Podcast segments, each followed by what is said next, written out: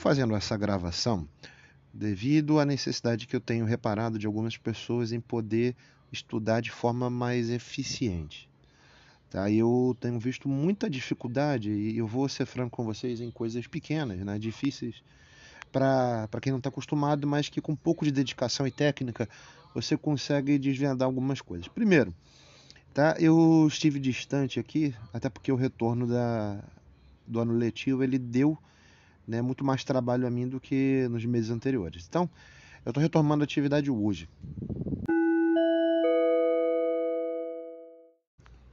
E chegamos então ao seguinte dilema aqui, que alguns têm, né, ou uma grande maioria de pessoas.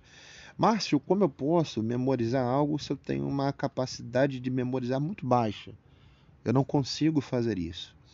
Tá? Primeiro, você tem que criar links mentais de uma coisa com outra. No período da comparação, né, na primeira etapa, quando eu disse, você tem que ter uma noção do que é o tempo, do que é o espaço e o objetivo. Também falei sobre isso já esse ano com algumas turmas. Quando você analisa uma figura histórica né, de destaque como Napoleão Bonaparte,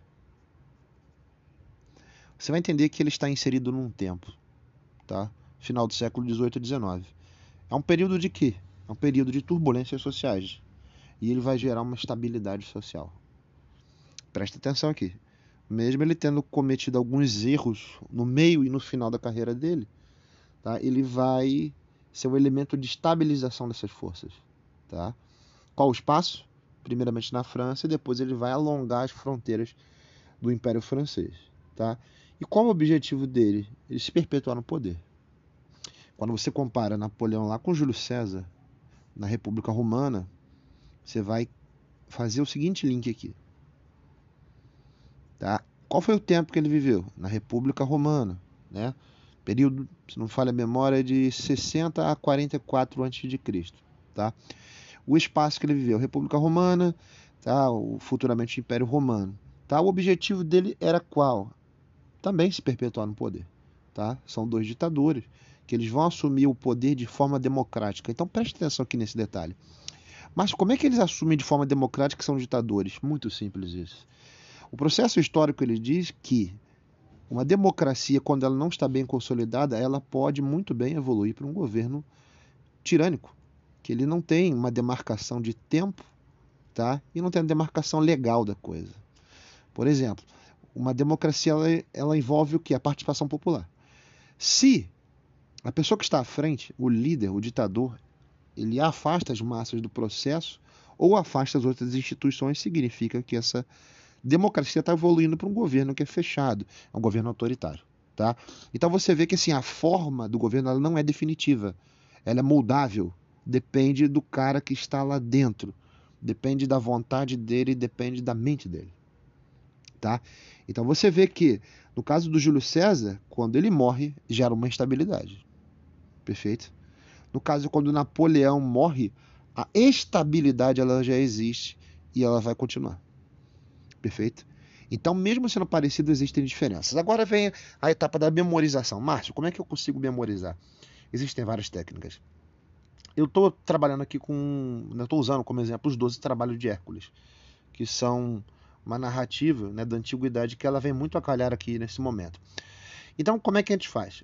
Lembrando que existe uma técnica muito conhecida para o pessoal que é estudante de concurso, que é o mnemônico. O mnemônico ele funciona da seguinte forma: você vai pegar a primeira sílaba da palavra, vai unir ela formando uma palavra nova. Então, nós temos 12 trabalhos de Hércules. Eu vou dividir esses 12 trabalhos nos seis primeiros e nos seis segundos. Então, os seis primeiros trabalhos de Hércules, né, ele tem uma característica e os seis últimos ele vai ter outra. Perfeito. Então vamos lá. Lembrando que Hércules foi um filho de Zeus, com a mortal Alcmene, tá? ele vai gerar, devido ao nascimento dele, vai gerar um ciúme na deusa Hera, né? já que ele é um filho ilegítimo, né? um filho bastardo fora do casamento. Tá? Essa é um pouco da história dele. E quando ele é levado ao extremo, né? matando a própria esposa, né? devido ao engano que a deusa Hera coloca nele, tá? e mata os próprios filhos também, ele é sentenciado a cumprir trabalhos manuais pesados. Tá? Né? Isso seu próprio né, primo, se eu falar a memória, o Euristeu, ele julga Hércules dessa forma. Então, os trabalhos vão ser divididos nos trabalhos tá, inicialmente mais, mais fáceis e os outros mais difíceis, para não dizer impossíveis, tá? Para qualquer humano. Os seis primeiros eu vou colocar a nível de mnemônico o seguinte: sílaba le, L-E, H-I, J-A, lerija, e a outra co-a-v. Ou seja, le, que seria o leão de Nemeia. O segundo, E-H-I, que seria a hidra de Lerna. J-A, o javali, de Erimanto. CO, né, a corça, de Serineia. As aves do lago Estínfale. E E seriam os estábulos do rei Augeas. Tá? Lembrando que esses são os seis primeiros trabalhos. Tá? Márcio, não entendi ainda. Um outro detalhe. Vou deixar o mnemônico de lado agora. Quais são os primeiros trabalhos de Hércules? Dois trabalhos de fogo, três trabalhos na terra, um trabalho no ar e outro trabalho na água. Por que você está usando essa comparação de elementos, Márcio? Simples. Porque se você pega os elementos do horóscopo, do signo, você consegue criar um link melhor e mais aperfeiçoado com os seis primeiros trabalhos de Hércules. Tá? Por quê? Leão de Nemeia e a Ida de Lerna, se você for pegar qualquer tipo de livro ou é, filme, até o da Disney mesmo, você vai ver que geralmente esses primeiros animais que ele vai vencer, eles estão caracterizados pelo fogo, tá? O javali e a corça, né, eles são caracterizados pela terra, né? No caso, o javali ele desce do monte, tá? Mas ele vai estar tá combatendo com Hércules em terra. As aves, né, é, do lago Estínfale, claro uma ave ela vai voar, então coloquei como elemento ar. E os estábulos do rei Alges, né? Ele precisa limpar, né? Eram 3 mil bois, então ia ficar aquela catinga danada, né? E é um trabalho que ele acaba tendo que fazer eu coloquei como elemento água, que ele vai ter que limpar né, todo aquele local. Os seis outros trabalhos são quais? Eu dividi em elemento terra, os dois primeiros, perdão, os três primeiros. Agora que eu vi aqui, os quatro primeiros elementos são terras, os quatro primeiros trabalhos, tá? O outro eu coloquei o elemento ar, tá?